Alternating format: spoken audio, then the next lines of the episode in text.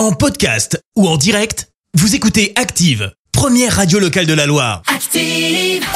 L'actu des célébrités, c'est l'actu People. Parlons people, Clémence. Et ben on commence par prendre des nouvelles de Pascal Obispo. Bah oui, on vous en parlait hier. Il a fait un petit malaise lors d'un concert près de Toulouse en début de semaine. Et ben le chanteur a donné de ses nouvelles sur sa page Insta et ça va pas super fort. Je te Ah. lis ce qu'il a mis.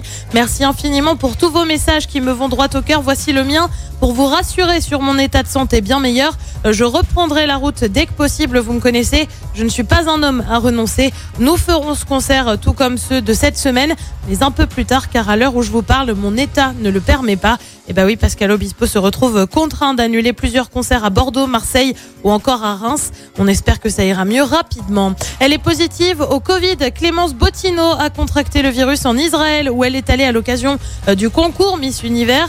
Elle est donc contrainte à l'isolement pendant 10 jours. On ignore encore si elle pourra participer au concours le 12 décembre prochain. Elle aussi a le Covid. Angèle a été testée positive et elle l'a fait savoir il y a quelques jours alors qu'elle est en pleine promo hein, de son album 95 et qui sort le 10 décembre. Mais, mais, mais, elle semble Oui. nous préparer un truc un peu spécial et pour cause, elle va avoir 26 ans demain. Et elle prévoit une sorte de fête virtuelle sur les réseaux. Bah oui, elle a le Covid. Là aussi, je te lis ce qu'elle met. Euh, bonjour tout le monde. Comme je me fais chier comme un rat mort, j'ai le Covid.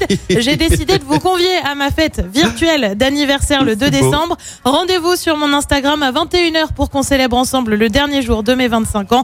Je vous prépare des surprises.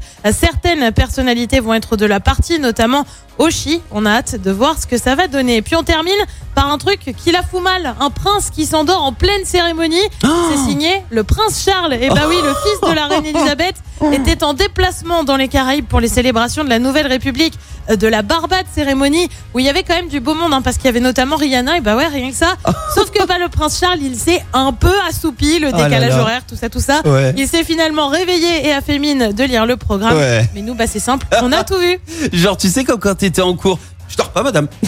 Voilà. Je, je ferme. Petit je reposais mes yeux. Ah, d'accord. Ça arrive aussi euh, parmi les grands. C'est un petit peu dur. Merci Clémence pour cette Actu People. On te retrouve à 7h30 pour le journal. Retour des- Merci, vous avez écouté Active Radio, la première radio locale de la Loire. Active.